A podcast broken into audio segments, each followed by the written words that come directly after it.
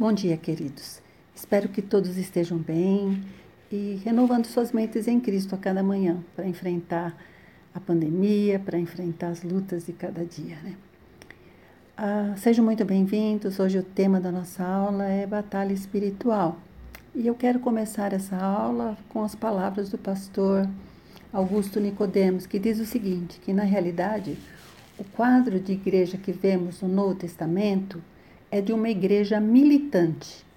Não é por acaso que os nossos teólogos entendem a igreja como sendo a igreja militante e a igreja triunfante.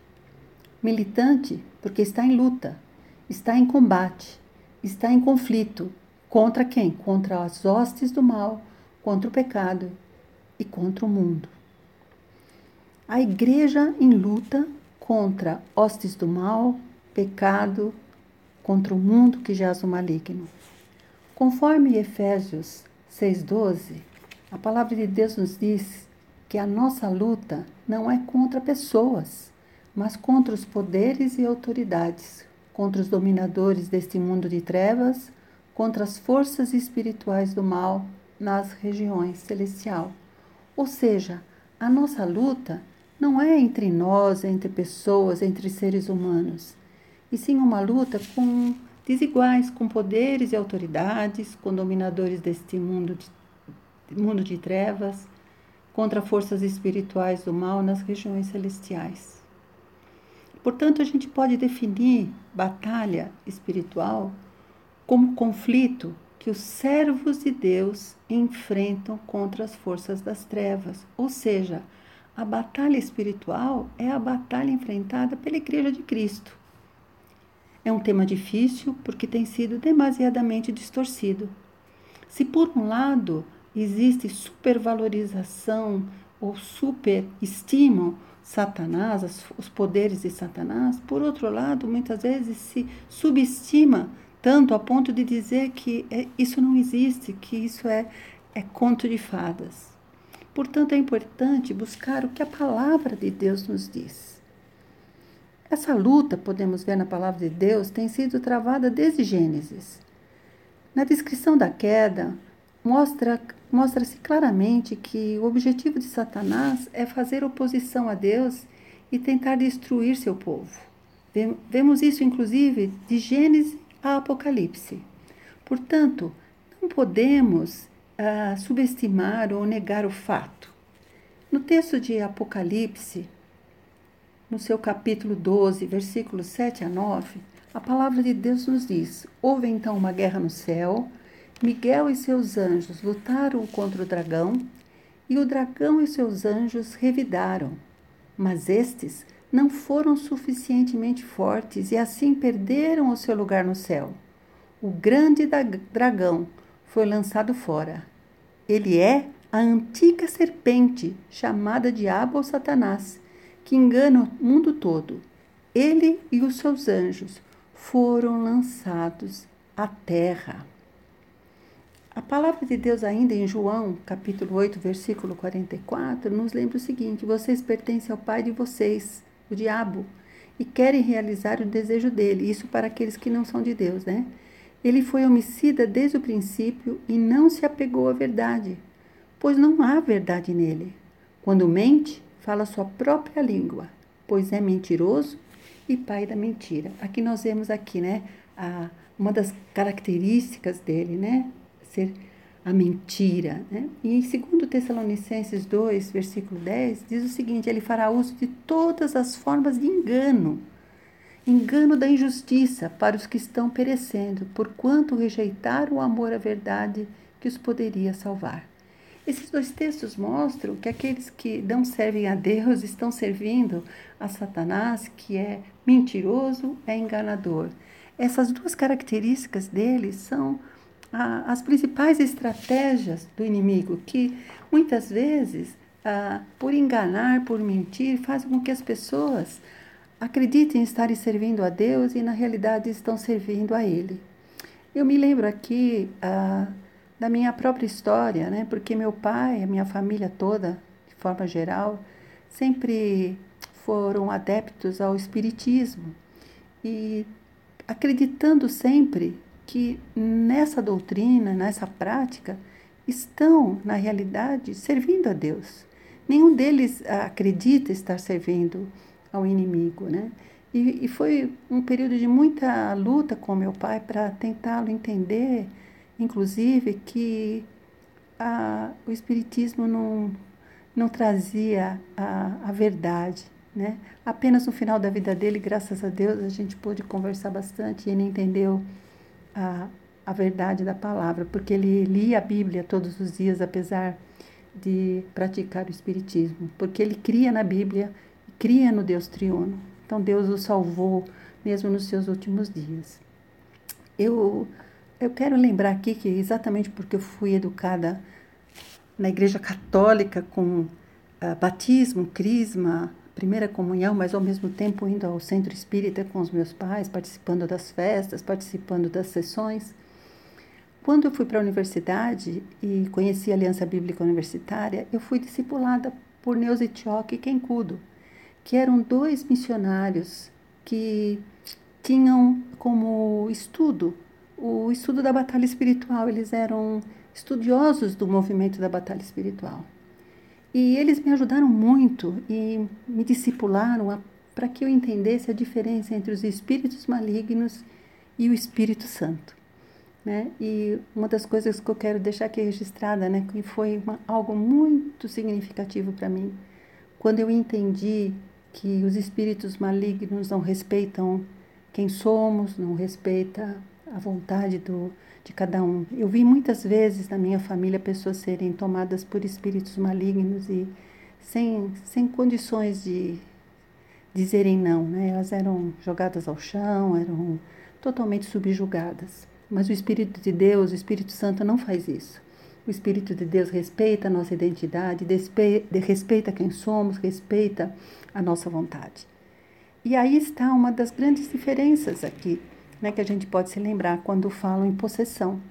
Né? A possessão é quando os espíritos malignos tomam realmente a pessoa, mas aquele que tem a Cristo, né, é, não, não, não é possesso, né? O que pode acontecer é sermos oprimidos pelos espíritos malignos. Então, quero deixar claro aqui que nós cristãos, aqueles que aceitaram Espírito, a salvação em Cristo Jesus, temos o Espírito Santo que preenche, que está no, preenchendo o nosso ser, preenchendo o nosso espírito, né, que voltou à vida, não temos ah, como ser possessos, porque em nós habita o Espírito Santo, de forma muito educada, de forma muito respeitosa, né?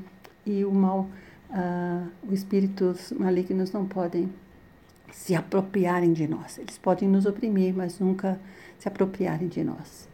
Esses missionários né, foram muito adeptos, tanto a Neuza Etioca como o Kinkudo, foram adeptos do movimento da batalha espiritual, que cresceu bastante nas décadas de 80 e 90.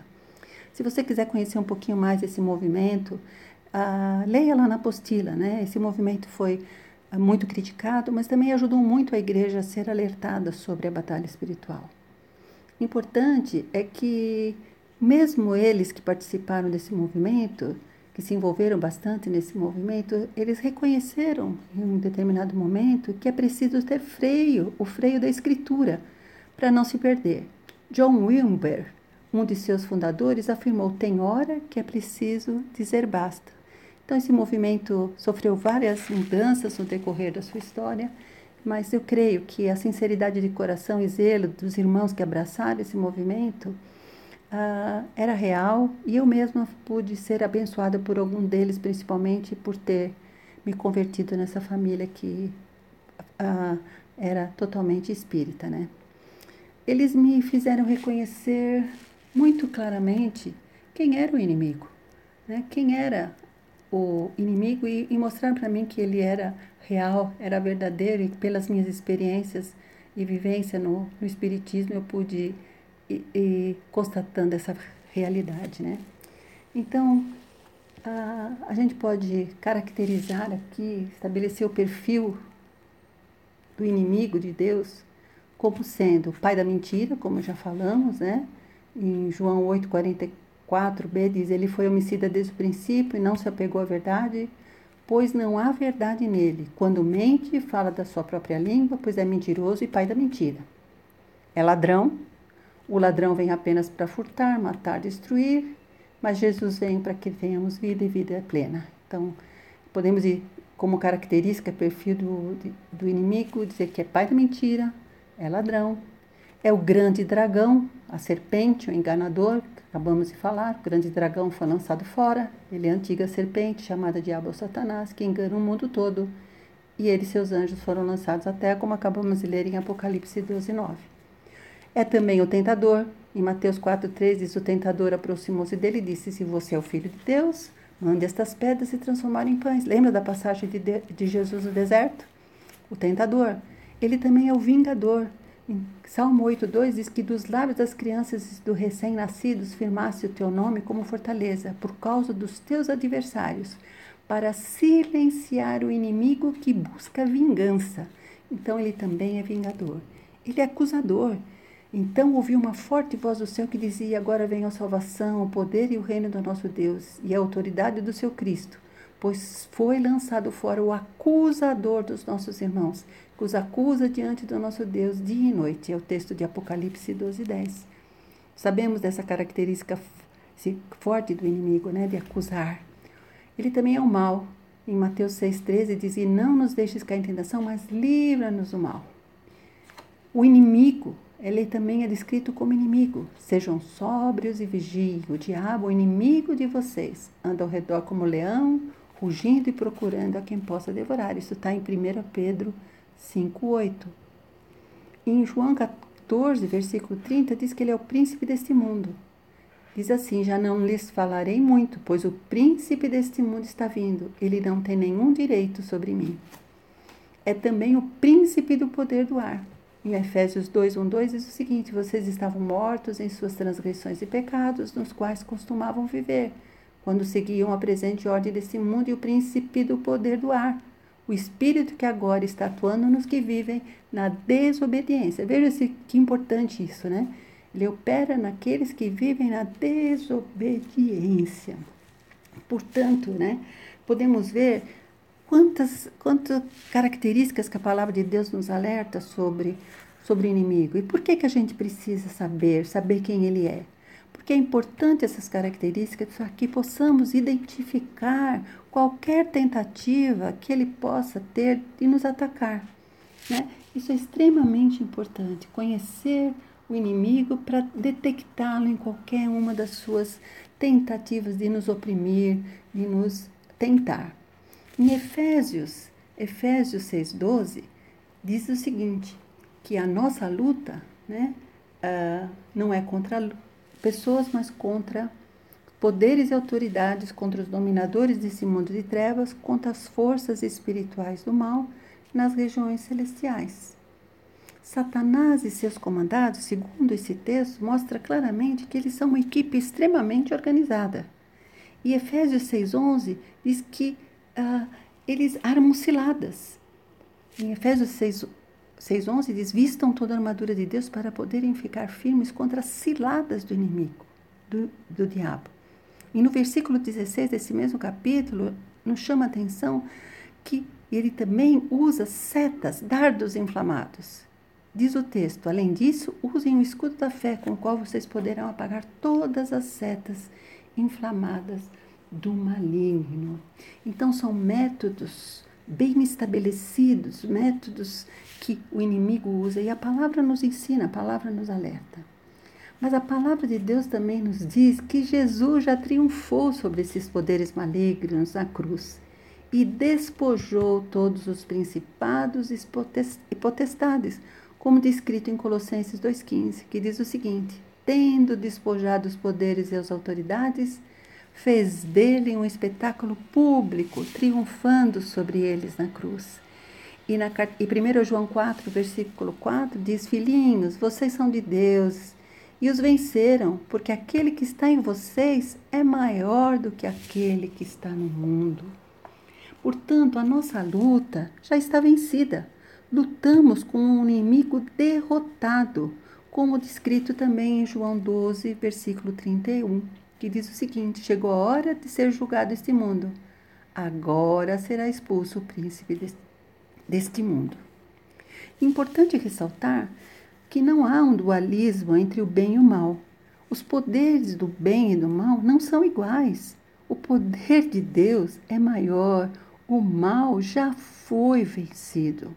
Como cristão, devemos nos posicionar como cidadãos do reino de Deus diante das tentativas investidas de Satanás, como alerta o texto de 1 Pedro 5,8. Sejam sóbrios e vigiem. O diabo, o inimigo de vocês, anda ao redor como leão, rugindo e procurando a quem possa devorar. O que fazer então? Temos que orar como prevenção. A nossa oração é a nossa principal arma de prevenção. A palavra de Deus nos alerta a isso. Orem continuamente, orai sem cessar, como em 1 Tessalonicenses 5, versículo 17. Em Tiago 4,7, a palavra de Deus enfatiza que o nosso papel como cristãos não é de ir à luta, mas sim de resistência. Vejam lá o texto. Portanto, submetam-se a Deus, resistam ao diabo, e ele fugirá de vós.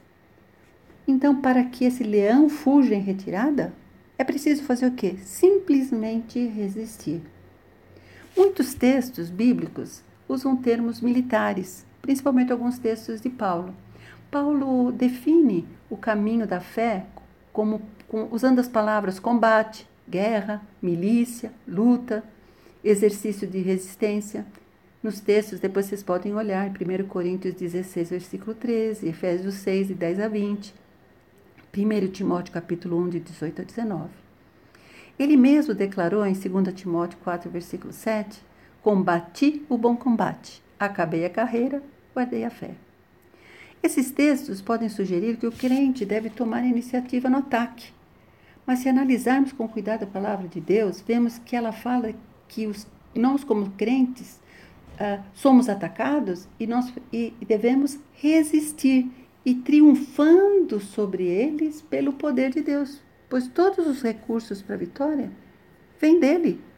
Somos chamados à convicção de que nosso Deus é o único soberano sobre tanto a terra como regiões celestiais. Jesus declarou em 1 João 3, versículo 8, a segunda parte, que para isso o Filho de Deus se manifestou, para destruir as obras do diabo. Jesus declarou que veio, que se manifestou para destruir as obras do diabo. Quando nos convertemos, nos alistamos no exército de Deus. Somos seus soldados e estamos todos envolvidos nessa batalha. Mas nessa batalha de um inimigo derrotado, mas que insiste, mesmo assim, em querer impedir que o plano de Deus se realize em nossas vidas. Mas como soldados, temos que estar sempre em boa forma física, em boa forma mental e emocional. De que forma? O texto de Colossenses 3 nos ensina de que forma podemos ficar nos preparar como soldados. Ele diz: portanto, já que vocês ressuscitaram com Cristo, procure as coisas que são do alto, onde Cristo está sentado à direita de Deus. Mantenha o pensamento nas coisas do alto e não nas coisas terrenas, pois vocês morreram e agora a sua vida está escondida com Cristo em Deus. Quando Cristo, que é a sua vida, for manifestado, então vocês também serão manifestados com ele em glória. Assim, façam morrer tudo o que pertence à natureza terrena de vocês: imoralidade sexual, impureza, paixão, desejos maus, ganância, que é a idolatria. E por causa dessas coisas vem a ira de Deus sobre os que vivem na desobediência, as quais vocês praticavam no passado, quando costumavam viver nelas. Mas agora Abandone todas essas coisas: ira, indignação, maldade, maledicência, linguagem indecente no falar. Não mintam uns aos outros, visto que vocês já se despiram do velho homem com suas práticas e se revestiram do novo, no qual está sendo renovado em conhecimento a imagem do seu Criador. Nessa nova vida, já não há diferença entre grego e judeu, circunciso e incircunciso, bárbaro e cita, escravo e livre, mas Cristo é tudo e está em todos. Portanto, como povo escolhido de Deus, santo e amado, revistam-se de profunda compaixão, bondade, humildade, mansidão, paciência. Suportem-se uns aos outros e perdoem as queixas que tiverem uns contra os outros. Perdoem como o Senhor lhes perdoou. Acima de tudo, porém, revistam-se do amor que é o elo perfeito. Que a paz de Cristo seja o juiz em seus corações, visto que vocês foram chamados a viver em paz como membros de um só corpo. E sejam agradecidos. Habite ricamente em vocês a palavra de Cristo. Ensinem e aconselhem-se uns aos outros com toda sabedoria e cantem salmos, hínicos, hinos e cânticos espirituais com a gratidão a Deus em seus corações. Tudo o que fizerem, seja em palavras ou em ação, façam-no em nome do Senhor Jesus, dando por meio dele graças a Deus. Ou seja, o soldado, para se preparar, estar sempre preparado para a batalha, essa batalha do, do inimigo invisível, né? assim como nós estamos enfrentando hoje a pandemia, o coronavírus, que é um inimigo invisível, o inimigo é um inimigo invisível. Temos que estar constantemente preparados para qualquer tentativa de ataque. O inimigo uh, só pode uh, uh, querer nos, nos incomodar, mas como bons soldados, nós temos que gastar tempo que em oração. Temos que viver de modo agradável a Deus. Temos que buscar a santidade, deixando aquilo que não glorifica a Deus. Temos que amar aos outros, ter paz com todos, perdoar, cuidar do nosso corpo, cuidar do corpo de Cristo, né? E conforme esse texto diz, nós temos que nos revestir do novo homem, deixar o velho homem nos revestir do novo homem. Em 2 Tessalonicenses 3, versículo 3, diz: Mas o Senhor é fiel e os fortalecerá e os guardará do maligno. E 1 João 5, 18 19 diz assim: Sabemos que todo aquele que é nascido de Deus não está no pecado. Aquele que nasceu de Deus o Deus o protege e o maligno não o atinge. Sabemos que somos de Deus e que o mundo todo está sob o poder do maligno. Ou seja, o soldado, nós como soldados, como aqueles que estão na batalha, na batalha da igreja de Cristo, temos o Senhor, o Senhor é fiel, ele nos fortalecerá e nos guardará do inimigo. Ele, se nós nos permanecermos revestindo-nos do novo homem em santidade. A palavra de Deus diz que o maligno não nos atinge, porque aquele que nasceu de Deus, Deus o protege do maligno. Ao recebermos o Espírito Santo, quando a gente se converte, Deus compartilha conosco o seu poder, como em 1 Coríntios 1,18 afirma: Pois a mensagem da cruz é loucura para os que estão perecendo, mas para nós que estamos sendo salvos, é poder de Deus. Deus compartilha conosco o seu poder. Em Cristo Jesus já temos a vitória nessa batalha. Se andarmos com a palavra de Deus em nossos corações, seguindo as orientações do Espírito Santo, somos capazes de reconhecer o impostor quando ele atacar. Temos que guerrear com as armas que Jesus nos fornece, que estão em Efésios 6,13, que é a armadura de Deus. O versículo diz o seguinte: Por isso vistam toda a armadura de Deus, para que possam resistir no dia mau e permanecer imbaláveis, inabaláveis, desculpe, depois de terem feito tudo. A armadura de Deus. Como que eu vou me revestir da armadura de Deus? Esse é assunto da próxima aula. E espero que vocês estejam aqui conosco na semana que vem para que a gente possa discutir como vestir a armadura de Deus. Para finalizar essa aula, eu quero lembrar a todos que a batalha espiritual é a batalha da igreja, mas é a batalha de Deus.